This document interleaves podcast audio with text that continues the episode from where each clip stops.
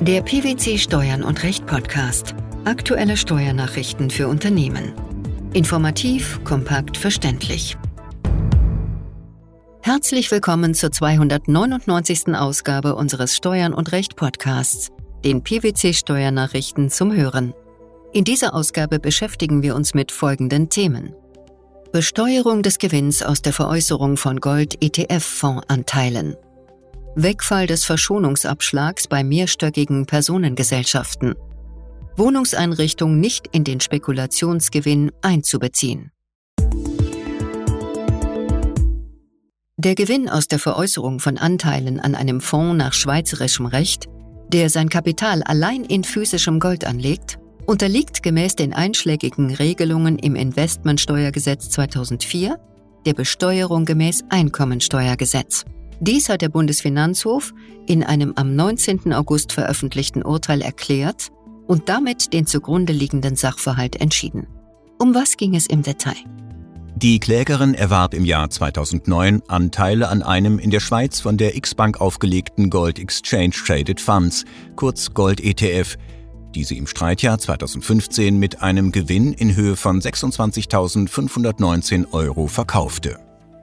Bei dem Gold-ETF handelte es sich nach dem Verkaufsprospekt der Bank um einen Anlagefonds schweizerischen Rechts der Art übrige Fonds für traditionelle Anlagen.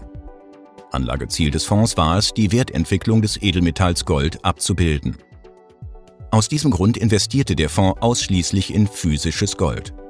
Anlagen in andere Werte waren nicht vorgesehen. Die Anteile waren jederzeit an der Börse frei veräußerbar.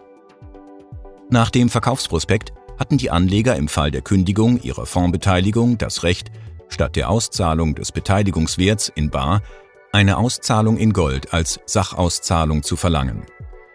Die Sachauszahlung war auf die Standardeinheit von Goldbarren mit einem Gewicht von 12,5 Kilogramm beschränkt.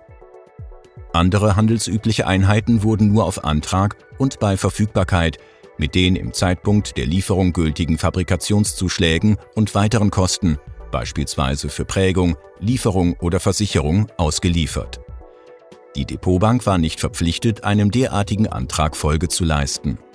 Das Finanzamt legte im Einkommensteuerbescheid für das Streitjahr den von der Klägerin erzielten Gewinn aus dem Verkauf der Gold-ETF in Höhe von 26.519 Euro erklärungsgemäß als Einkünfte aus Kapitalvermögen im Sinne des Paragraphen 20 des Einkommensteuergesetzes mit dem für Kapitaleinkünfte geltenden Steuertarif der Besteuerung zugrunde. Wieso erhob die Klägerin dagegen Einspruch? Die Klägerin machte geltend, dass der Verkauf der Fondsanteile wie der Verkauf von physischem Gold zu behandeln und der Gewinn wegen des Ablaufs der einjährigen Spekulationsfrist steuerfrei sei. Nachdem der Einspruch erfolglos war und auch die anschließend erhobene Klage vom Finanzgericht als unbegründet abgewiesen wurde, beantragte die Klägerin beim Bundesfinanzhof Revision. Mit welchem Ergebnis? Das oberste Finanzgericht entschied ebenfalls zu Ungunsten der Klägerin und wies die Revision als unbegründet zurück.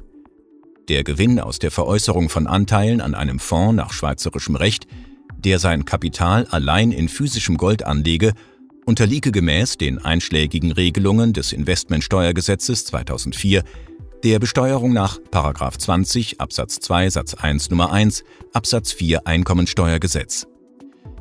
Die Veräußerung des Fondsanteils begründe keinen Anspruch auf die Lieferung von physischem Gold. Dass die in dem Fonds angelegten Gelder ausschließlich in physisches Gold investiert wurden, sei insoweit unerheblich. Eine andere Beurteilung ergebe sich auch nicht daraus, dass die Klägerin bei Rückgabe ihrer Beteiligung an dem Fonds nach dem Anlageprospekt die Möglichkeit gehabt habe, statt der Auszahlung des Rückzahlungsbetrags in Bar eine Auszahlung in Gold zu verlangen.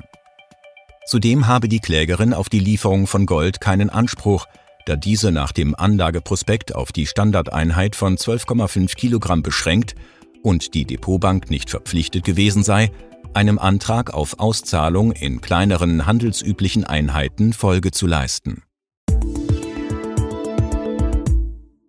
Die Eröffnung des Insolvenzverfahrens über das Vermögen einer Personengesellschaft, an der eine Oberpersonengesellschaft beteiligt ist, führt nicht zum nachträglichen Wegfall des verminderten Wertansatzes für das Betriebsvermögen der Oberpersonengesellschaft.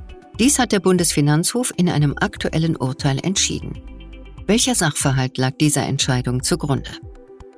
Die Mutter des Klägers war Kommanditistin der XKG, die wiederum als alleinige Kommanditistin der AKG fungierte. Mit Wirkung vom 10. April 2008 übertrug die Klägerin einen Teilanteil des Kommanditanteils an der XKG gegen Zahlung einer lebenslänglichen Rente von 3000 Euro pro Monat, im Übrigen schenkweise auf den Kläger. Mit Bescheid vom 1. September 2010 stellte das beklagte Finanzamt den Wert des übertragenen Anteils an der XKG auf den 10. April 2008 fest. Am 1. August 2012 wurde das Insolvenzverfahren über das Vermögen der AKG eröffnet. Der Insolvenzverwalter veräußerte am 18. September 2012 die nicht mit Rechten Dritter belasteten Maschinen, Betriebsvorrichtungen und Vorräte sowie das Recht, die Firma der AKG führen zu dürfen und sonstige immaterielle Wirtschaftsgüter. Die Betriebsgrundstücke veräußerte er nicht, sondern vermietete sie an die Käuferin. Im Hinblick auf die Eröffnung des Insolvenzverfahrens über das Vermögen der AKG setzte das beklagte Finanzamt die gegen den Kläger festgesetzte Schenkungssteuer mit Bescheid vom 29. Juli 2013 neu fest. Dabei berücksichtigte es nur noch einen verminderten Bewertungsabschlag. Der dagegen gerichtete Einspruch des Klägers blieb ohne Erfolg. In der Einspruchsentscheidung berücksichtigte das beklagte Finanzamt gar keinen Bewertungsabschlag mehr. Wie ging es weiter? Die Klage vor dem Finanzgericht Düsseldorf hatte Erfolg. Der hiergegen gerichteten Revision des Finanzamts gab der Bundesfinanzhof statt.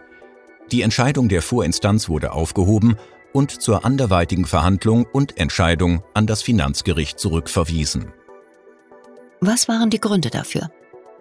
Das Finanzgericht habe zwar zu Recht entschieden, dass die Insolvenz der AKG nicht zum Wegfall des verminderten Wertansatzes für den Anteil des Klägers an der XKG mit Wirkung für die Vergangenheit geführt habe. Es habe jedoch nicht festgestellt, ob der Grundbesitz der AKG eine wesentliche Betriebsgrundlage der XKG war, die durch die Vermietung an die Käuferin betriebsfremden Zwecken zugeführt wurde. Gegenstand einer steuerschädlichen Veräußerung im Sinne des 13a Absatz 5 Nummer 1 Erbschaftssteuergesetz in der alten Fassung könne der gesamte Gewerbebetrieb, ein Teilbetrieb oder ein Anteil an einer Mitunternehmerschaft sein. Die Begriffe seien ertragssteuerrechtlich zu bestimmen. Die Steuerbegünstigung fällt gemäß Erbschaftssteuergesetz alte Fassung auch weg, wenn wesentliche Betriebsgrundlagen eines Gewerbebetriebs veräußert oder in das Privatvermögen überführt oder anderen betriebsfremden Zwecken zugeführt werden. Was versteht man unter wesentlichen Betriebsgrundlagen? Unter bestimmten Voraussetzungen können auch Wirtschaftsgüter im Betriebsvermögen der Unterpersonengesellschaft wesentliche Betriebsgrundlagen der Oberpersonengesellschaft sein.